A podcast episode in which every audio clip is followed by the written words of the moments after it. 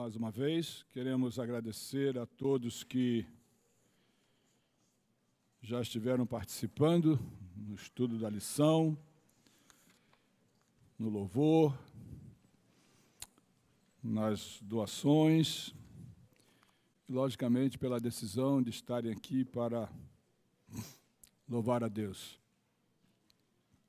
Alguns pontos que eu gostaria de mencionar rapidamente, lembrando que as lições do próximo trimestre da Escola Sabatina já estão conosco e você pode levar hoje e estudá-la a partir do próximo sábado à tarde. Essa semana também, para aqueles que vibram com os desbravadores, foi a famosa Semana do Lenço. E aqui tem alguém que o coração está conectado 24 horas com esse grupo, com esse exército que existe na igreja adventista do sétimo dia. Está sentadinho lá atrás. E se você olhar, vai ser fácil de ver que ele está com lenço. E tem mais outro aqui na frente. Está aqui o Nicolas. Os desbravadores, eles ainda estão com umas férias prolongadas, mas com certeza não permanente. Estejam atentos, que breve as coisas comerão, começarão a acontecer. Uma outra coisa que eu queria lembrar a vocês é que hoje temos almoço, então você pode ficar tranquilo que ao sair, não precisa sair por aquela porta, já pode por essa aqui. Ó. E vamos juntos almoçar. E no próximo sábado, mais um outro almoço. Aí é muito almoço, né? Como dizia uma querida que sempre estava aqui na nossa igreja, mas ela estava com Alzheimer, e ela dizia assim: é coisa demais, Valdec. Era uma expressão que se repetia sempre, né? Mas vocês estão cordialmente convidados já para o próximo sábado e já a fazer os preparativos. Eu queria agradecer também ao Carlinhos, esposa que estão conosco. Carlinhos, colega de, de escola. Eu o conheci, ele não tinha cabelo branco, e quando ele me conheceu, meus cabelos estavam aqui. Mas nós estamos aqui também. É um privilégio, Carlinhos. Carlinhos, irmão do Paulo Luiz. E a gente até gostava de cantar, né? Que maravilha, Carlinhos.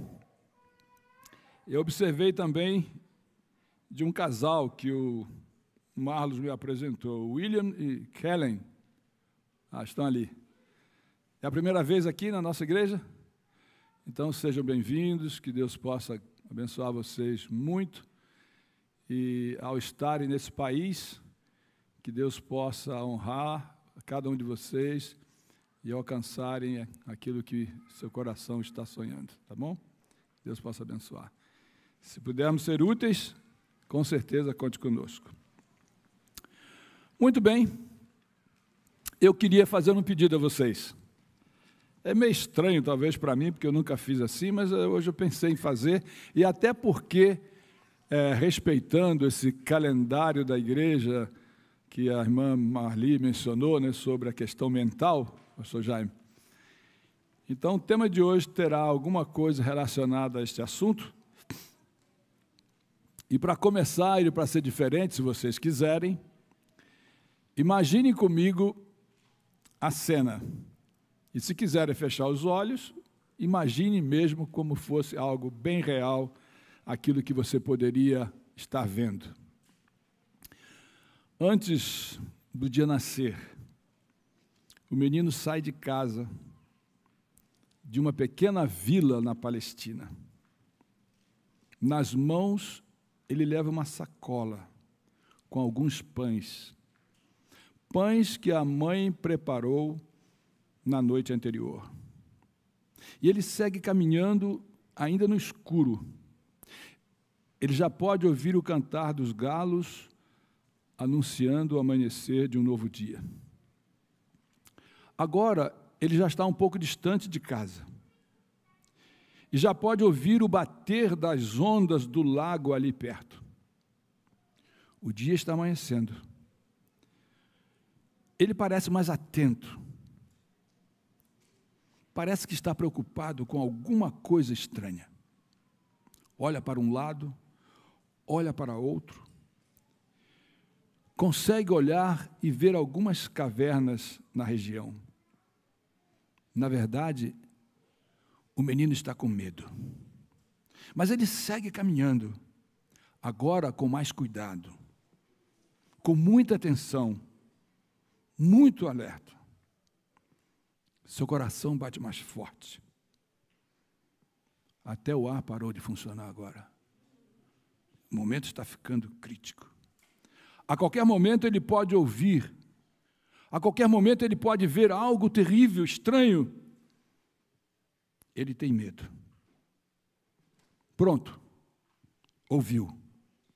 Um grito de uma fera, mas que na verdade não era uma fera.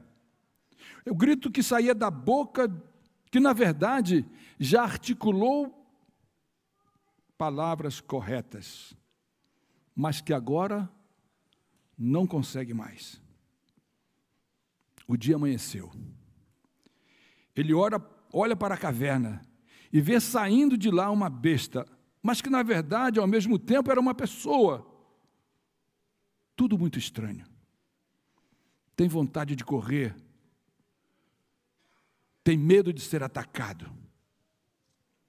Como relâmpago, sua mente lembra de seu lar, de sua casa e como tudo começou.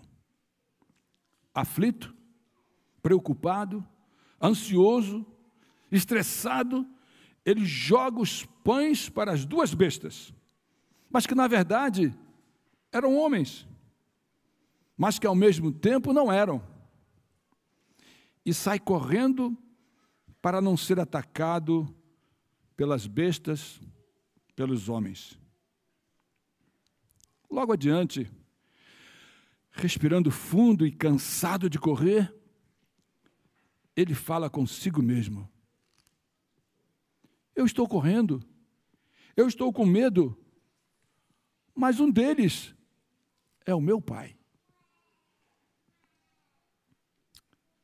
Terminando um pouco a nossa imaginação, queria convidar vocês a estarem comigo no livro de São Marcos. São Marcos, capítulo 5, começando do verso 1, e aqui está relatada essa história. Eles atravessaram o mar e foram para a região dos Gerazerenos. Quando Jesus desembarcou, um homem com espírito imundo veio dos sepulcros ao seu encontro. Esse homem vivia nos sepulcros e ninguém conseguia, prendê-lo, nem mesmo concorrentes.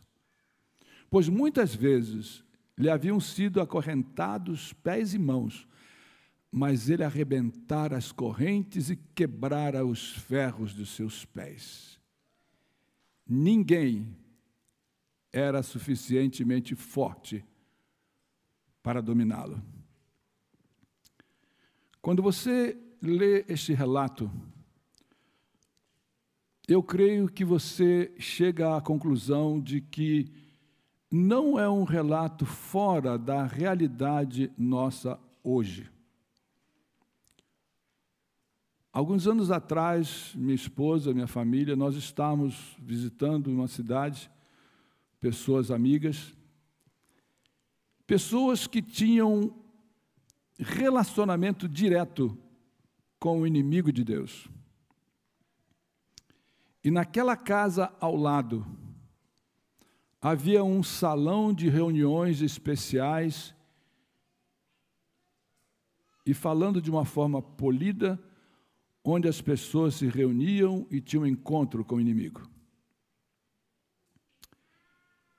E um dia, a pessoa chefe daquele centro nos levou até o salão, nós entramos lá, minha esposa e eu, e a pessoa mostrou para nós uma corrente corrente forte. E a pessoa disse para nós: essa corrente foi quebrada por uma senhora de uma idade avançada. Como vocês podem perceber no relato bíblico, o inimigo continua agindo, aprisionando, escravizando pessoas já por muito tempo. Quando nós estávamos no nosso colégio educandário nordestino adventista, nós tivemos o privilégio de ter um professor que ele era, como é que eu diria, aclamado por todos nós como o grande professor. O sábado que o pastor Monteiro ocupava o púlpito, ninguém queria faltar ao culto, mesmo sendo estudante que, como grande professor amigo que já faleceu, o professor Zion Fonseca, ele dizia que o estudante foi malandro, é malandro e será malandro. Então, se o estudante puder faltar ao culto, ele vai faltar. Mas quando era o pastor Monteiro que estava escalado para pregar, todos queriam.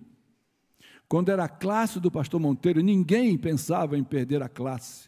Se era ele que ia ensinar a lição da escola sabatina, ninguém queria perder a escola sabatina. Ele tinha partes da Bíblia em sua mente decorada. Por outro lado, na classe de grego, ninguém gostava dele.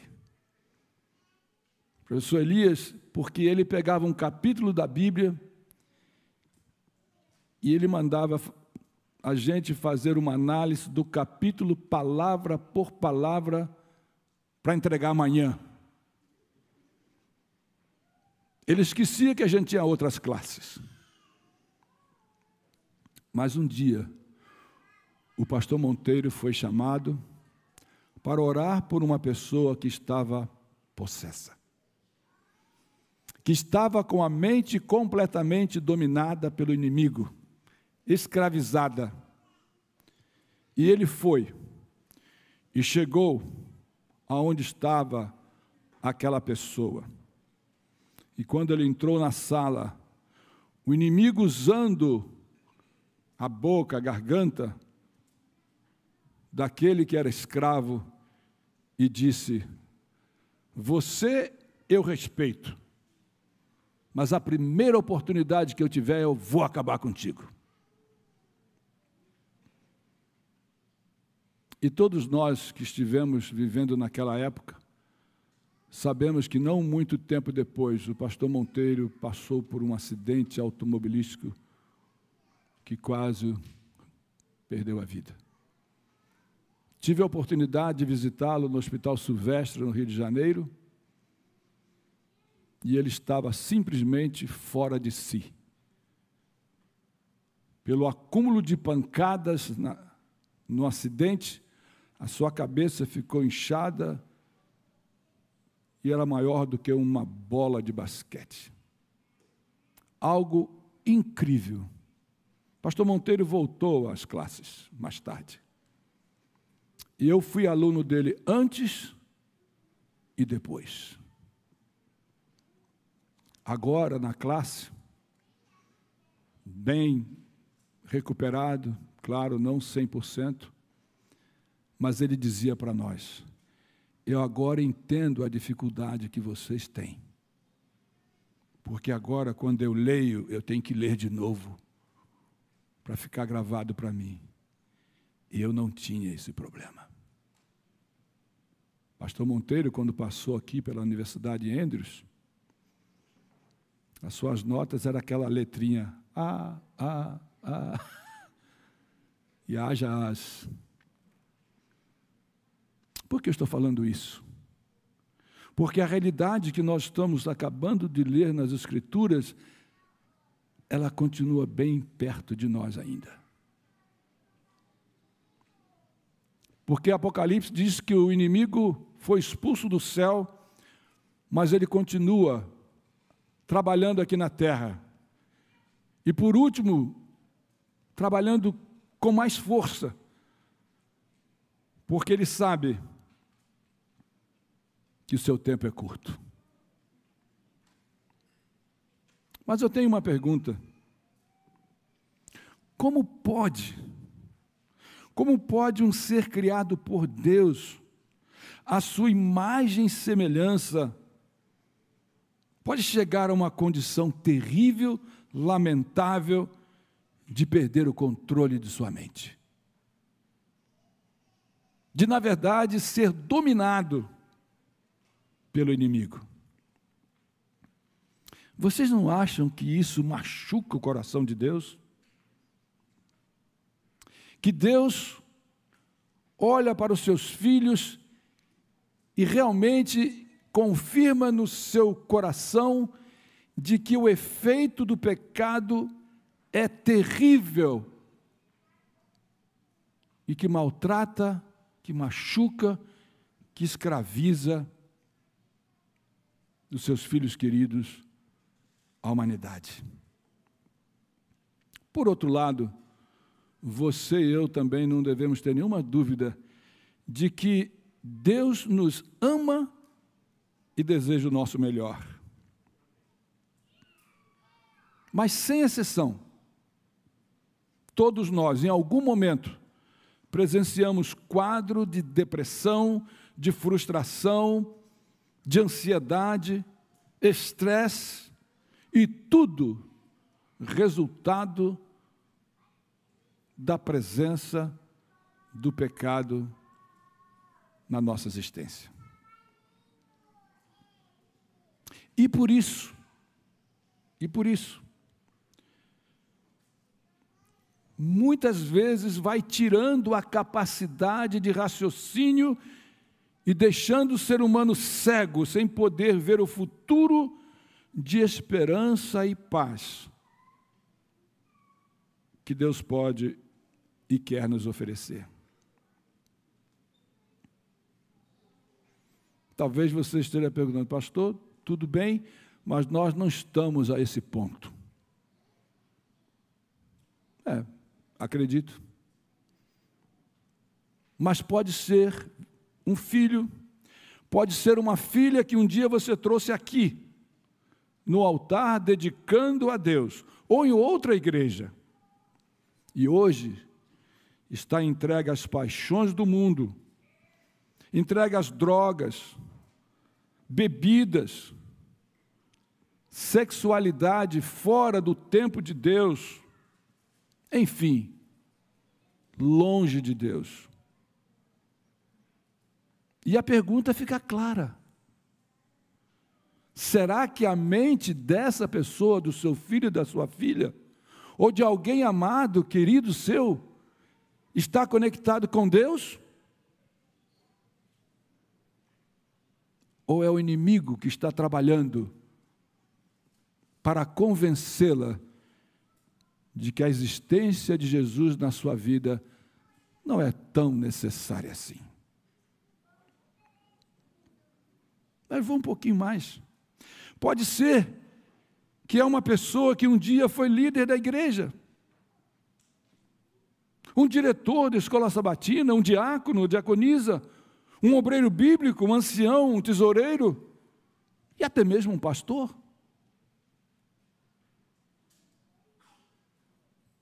E a pergunta se repete: como um ser humano criado à imagem e semelhança de Deus chega a esse ponto?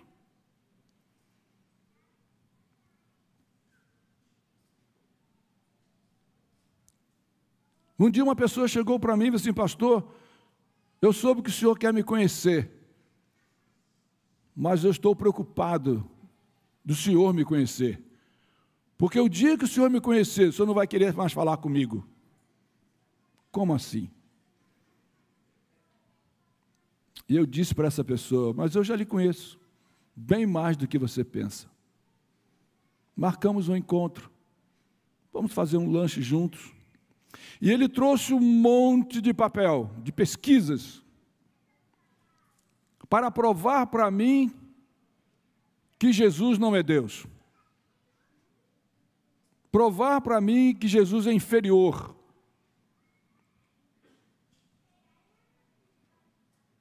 E eu disse para essa pessoa: Amigo, você já estudou tanto esse assunto que pode dar aula para mim. Eu não vou discutir com você esse assunto. Mas de uma coisa eu estou certo. Se você se preocupa tanto em provar isto, para mim tem algo errado na sua pesquisa. Eu lhe respeito, porque eu conheço muitas pessoas, tenho muitos amigos que usam a mesma Bíblia e pensam diferente.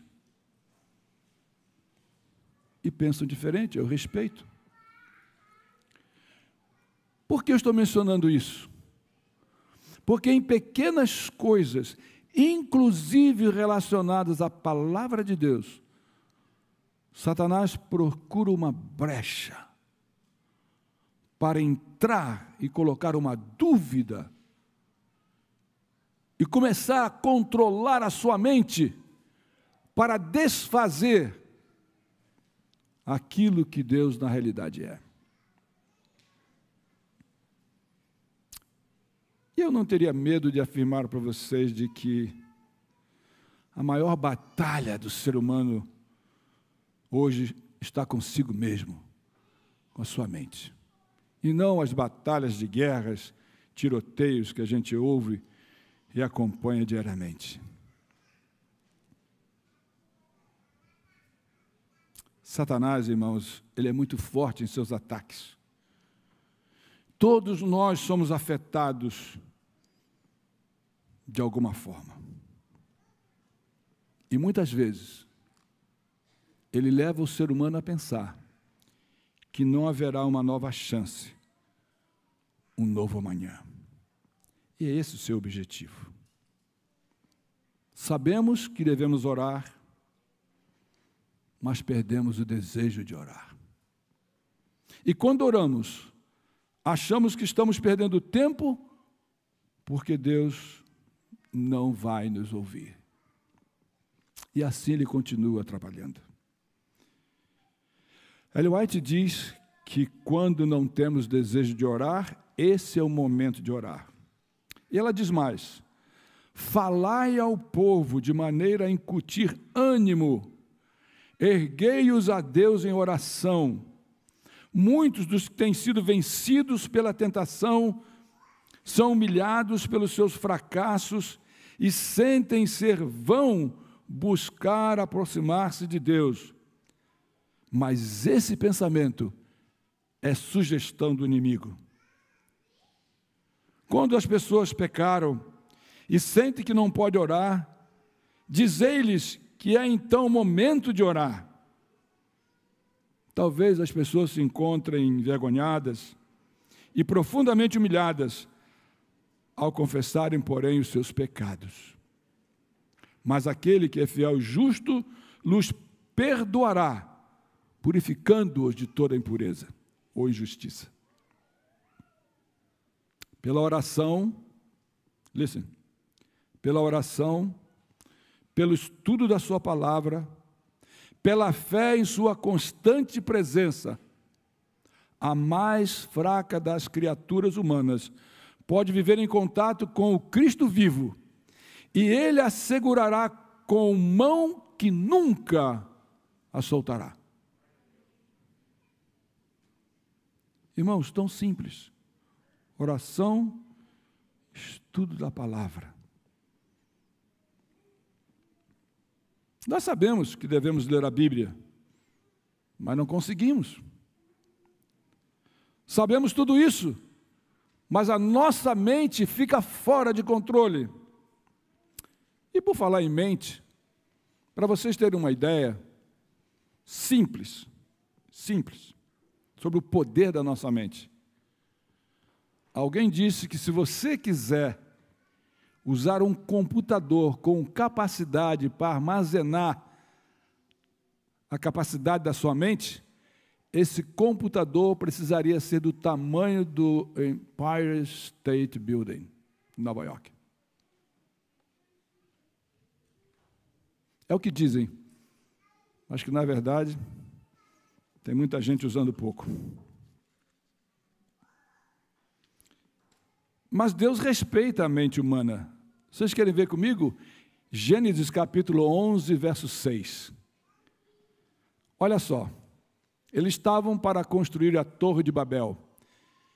E disse o Senhor: Eles são um só povo e falam uma só língua. E começaram a construir isso. Em breve, nada poderá impedir o que planejam fazer. A capacidade mental do ser humano era tão poderosa que Deus interviu para que o caos, o desastre não fosse maior. Em uma outra tradução diz assim: agora não haverá restrição para tudo o que eles intentarem fazer. E Deus vai lá e corta esse privilégio. Mas Satanás também tem um grande respeito pela sua mente, pela mente do ser humano. Quando você se ajoelha e silenciosamente fala com Deus, ele treme, ele se preocupa. Porque a mente é o que você é. Ali estão acumuladas informações de toda a sua vida. Eu diria que a mente, ou da mente procede o desejo, ou o poder para decidir, a consciência para ajudar você a discernir o bom do mal, e a memória é aquilo que você é.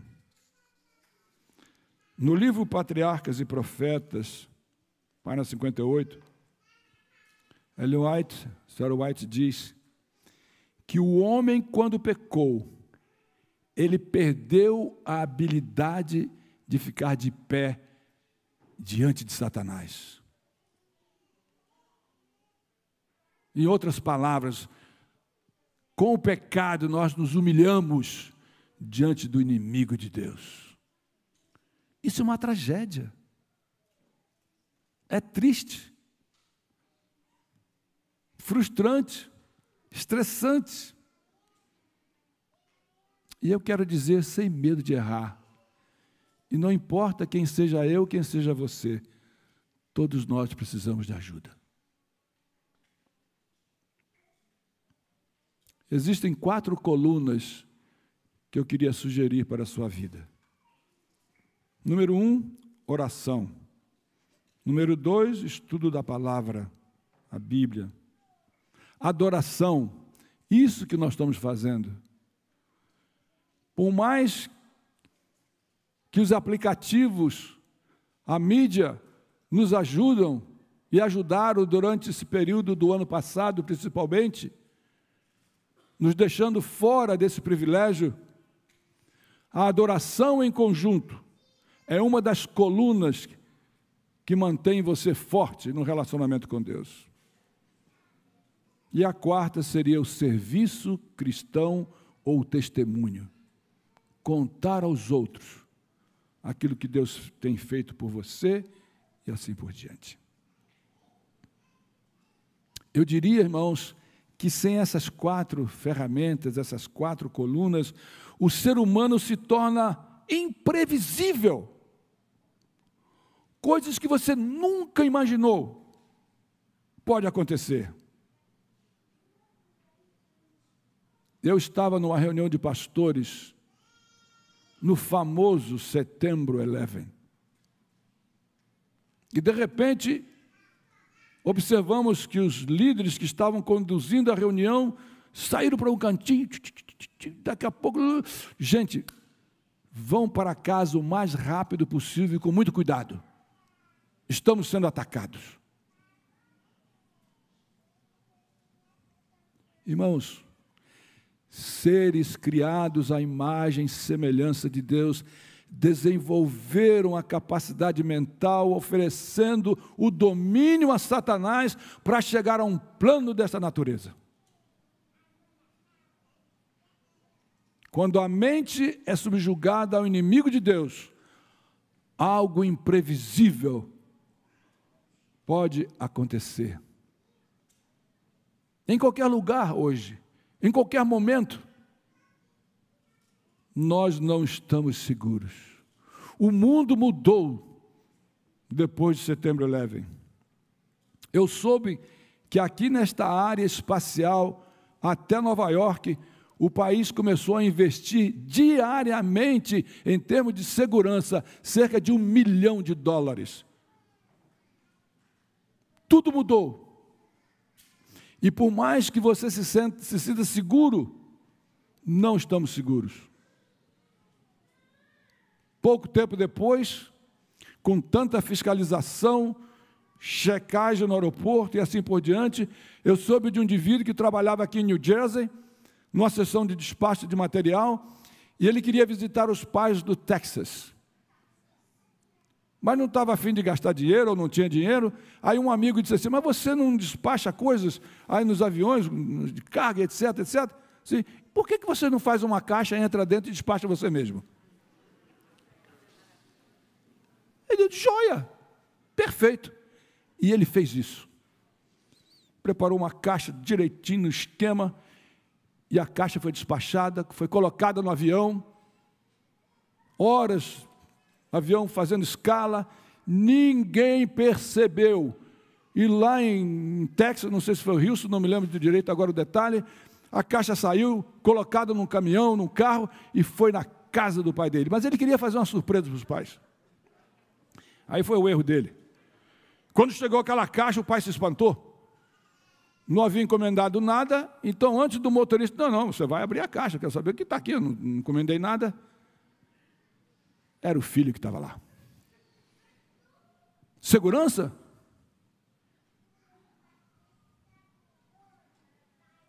Você não está seguro. Aliás, nós podemos estar seguros somente nos braços do Pai. Satanás está invadindo a mente humana. E agora um detalhe, pais, meus jovens, crianças que podem me entender, por favor, olhem para mim agora. Crianças que podem me entender, olhem para mim agora. Os pais, ajudem as crianças. É muito sério isso, irmãos.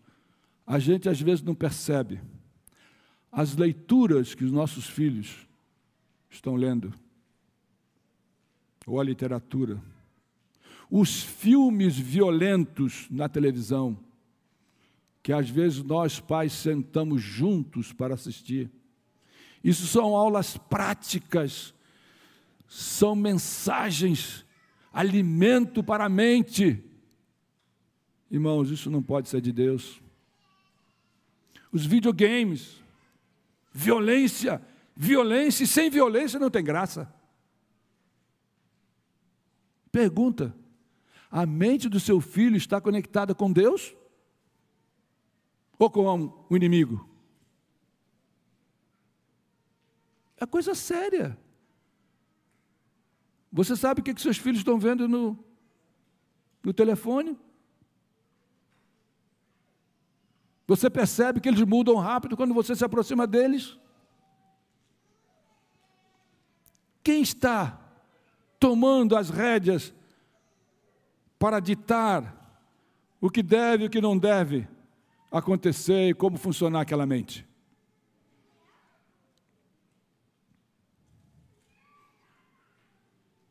As baladas da vida, jovens querem experimentar algo diferente. Bebidas,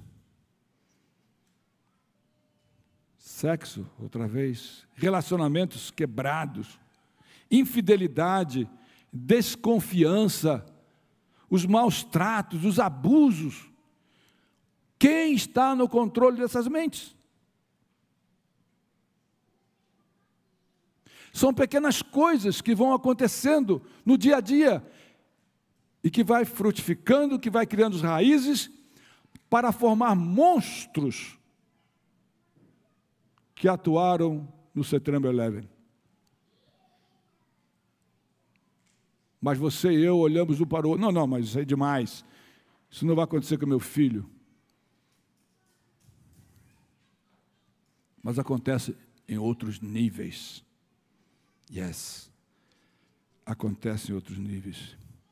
E eu quero que você acompanhe comigo São Mateus 15, 19, porque o que eu estou falando, irmãos, é o que está na Bíblia. Ali está. Pois do coração saem os maus pensamentos, os homicídios, os adultérios, as imoralidades sexuais, os roubos, os falsos testemunhos e as calúnias. Está aí. Sai da onde? Mas se saiu, entrou. Se saiu, porque entrou. E isso está levando o mundo ao caos, à ruína, ao desagrado de Deus, entristecendo o coração de Deus. Porque aquele que foi criado à imagem e semelhança de Deus e está se tornando quase 100% um animal, um animal feroz, uma besta perigosa. Eu diria até que em alguns casos 100%. Querem ver comigo? Romanos 1, verso 18. Romanos 1, verso 18. Olha o que está lá.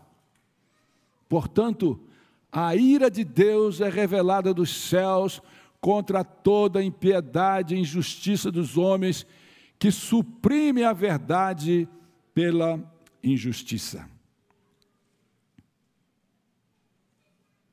Irmãos, como você reage quando está estressado? Quando as coisas não acontecem do jeito que você planejou? Como você reage quando não vê saída para lhe acalmar? É um programa de televisão? É uma comida especial?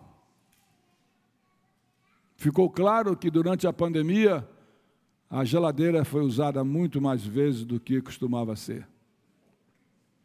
É uma música que acalma você? Que música? São jogos?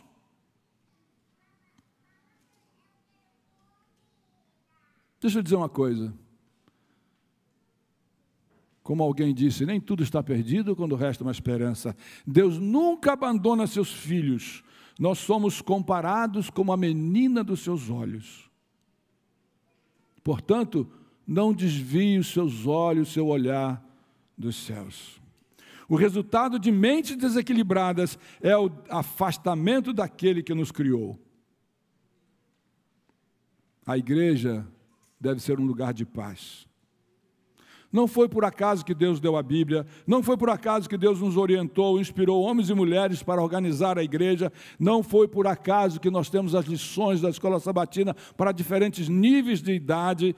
Tudo isso, irmãos, nós temos aqui Façam uso. Façamos uso. Aproveitemos a oportunidade. Porque o inimigo está lutando, ele não está parado. E são quatro colunas simples: oração, estudo da palavra, adoração e o testemunho. Só Deus pode fazer o milagre do novo nascimento, mas Ele promete fazer.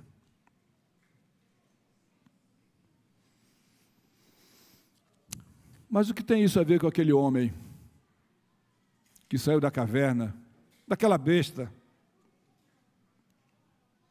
Olha o que Ellen White, a escritora inspirada, fala a respeito dessa experiência de Marcos, capítulo 5. Vejam comigo. A causa oculta da aflição que tornara esse homem um terrível espetáculo a seus amigos e um fardo para si mesmo. Ouçam, ouçam. Achava-se em sua própria vida. Ouçam. Ele fora fascinado pelos prazeres do pecado e pensara fazer da própria vida um grande carnaval. Não sonhava em se tornar um terror para o mundo e uma vergonha para a sua família mas julgou poder gastar o tempo em extravagâncias inocentes. Extravagâncias inocentes. Uma vez no declive, porém, resvalou rapidamente. A intemperança e a frivolidade perverteram-lhe os nobres atributos da natureza e Satanás tomou o domínio. Irmãos, isso é muito sério. Isso é muito sério. E ela continua, eu não vou ler o texto todo, mas está em Desejar de todas as nações, na página 172. Ela diz assim: demasiado tarde veio o remorso.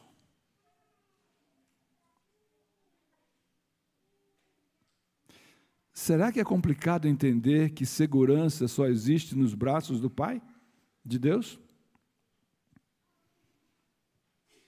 E eu quero terminar dizendo que no momento mais difícil da história daquele homem e no momento mais difícil da história da sua vida, Jesus não está ausente. Ele apare aparece no momento certo. Em outras palavras, ninguém pode dizer Jesus virou as costas para mim. Ele vai chegar na hora. E era bem cedo ainda. O barco com Jesus e os discípulos acaba de chegar ali na praia. Os discípulos saem correndo, porque era um caso perdido, sem esperança. Aliás, é isso novidade para nós? Pastor, esse caso não adianta perder tempo. Mas Jesus não. Jesus estava ali. Ele aceitou receber aqueles seres humanos que ao mesmo tempo eram bestas vendo as suas dificuldades, vendo o fracasso, a ruína na vida daqueles homens, ele não vira as costas, ele não cobra o que aconteceu no passado, mas ele está ali disposto para salvar. E com você, não será diferente. Com aquele seu querido, não será diferente. Ele não se importou com a sujeira, ele não se importou com o mau cheiro, ele não cobrou os erros do passado que levaram aquele homem ou aqueles homens àquela situação vergonhosa e humilhante. São Marcos 5, versos 7 e 8. Temos uma descrição interessante. São Marcos 5, versos 7 e 8. Enquanto o acidente, melhor, enquanto o texto não aparece, tem uma notícia que chegou aqui na tela. Disse: devemos orar pelo Riva e família da nossa igreja vizinha, da BR2. Sofreram um acidente de carro a caminho da igreja hoje. Não temos muitas informações, aparentemente passam bem, graças a Deus, mas estão em observação. Devemos orar por eles.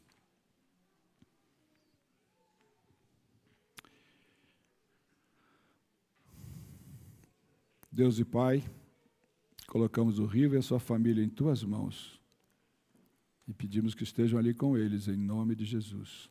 Amém. O verso 7 do capítulo 5 diz: E aquele homem, ou aqueles homens, porque Mateus fala de dois, e gritou em alta voz: Que queres comigo, Jesus, filho de Deus Altíssimo? Rogo-te por Deus que não nos atormentes. Verso 8. Pois Jesus lhe tinha dito: saia deste homem, espírito imundo. Eu queria que vocês notassem rapidamente comigo algo muito importante. Ah, não vou ler, posso ler o texto, está em Romanos 8, 26. Porque a pergunta é: como que você, ou Jesus, pode ajudar uma pessoa que afinal quem fala por ela é o próprio diabo, o próprio inimigo. E aí, Romanos capítulo 8, verso 26, tem uma resposta interessante. E aí está. Da mesma forma, o Espírito nos ajuda em nossa fraqueza, pois não sabemos como orar, mas o próprio Espírito intercede por nós com gemidos inexprimíveis. Ou seja, o Espírito Santo vê a oração que o homem iria orar se pudesse orar. Deus sabe quando você não deseja orar, mas Ele sabe o que está no seu coração. Ele sabe quão desanimado você pode estar. Ele sabe e conhece o seu coração. Ele conhece seus pensamentos. Ele sabe no íntimo do seu ser o que está acontecendo com você. E Ele atende você mesmo quando você não pode se expressar. Eu tenho que terminar. Esse relógio é terrível. Mas veja esse pensamento. Irmãos, veja esse pensamento da Ellen White, no Desejar de Todas as Nações, página 471. Ela diz assim: a prece do humilde suplicante apresenta como seu próprio desejo em favor daquela alma. Toda sincera súplica é ouvida no céu. Escutem agora, escutem. Talvez não seja expressa fluentemente, mas se nela estiver o coração, ascenderá ao santuário onde Cristo ministra. E ele vai apresentá-la ao Pai sem uma palavra desalinhada, sem uma dificuldade de pronunciação, bela e flagrante com o incenso de sua própria perfeição. Me entende?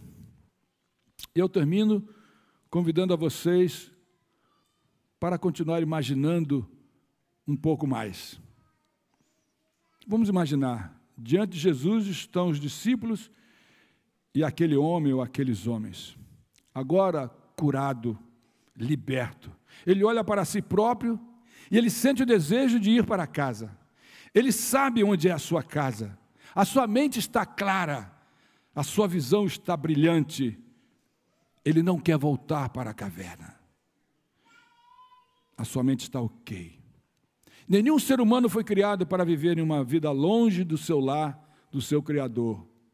Viver uma vida sem sentido, sem futuro, sem esperança. E ele sai, ele está restaurado, ele chega em casa, bate a porta. Dentro de casa, quem será? Quem está à porta? Aquele menino. O mesmo menino que saiu cedo de casa e que havia jogado alguns pães e saído correndo para salvar a sua própria vida daquelas bestas, daqueles homens. Ele mesmo vem para abrir a porta.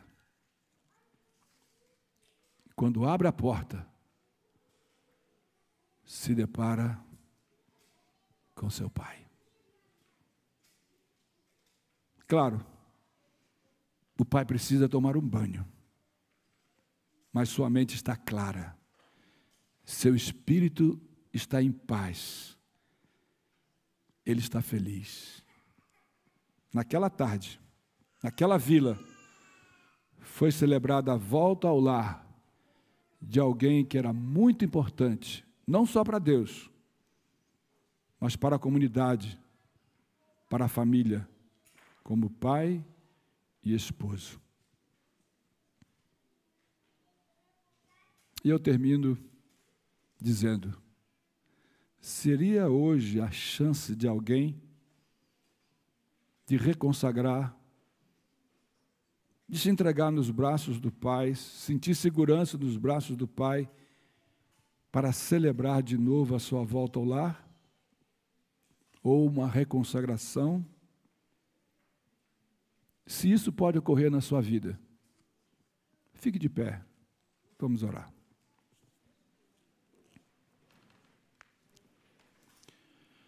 Querido Deus e Pai,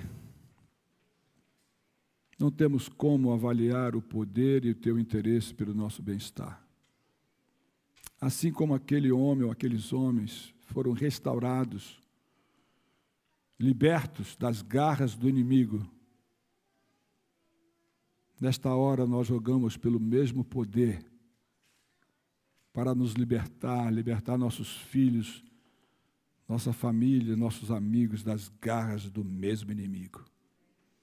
Talvez não esteja no nível em que se encontravam aqueles homens, mas, Senhor, qualquer coisa que esteja controlando, penetrando e tomando conta da mente dos nossos queridos, que sejam travadas pelo teu poder. Pois nós nos entregamos em tuas mãos agradecidos hoje e sempre. Amém.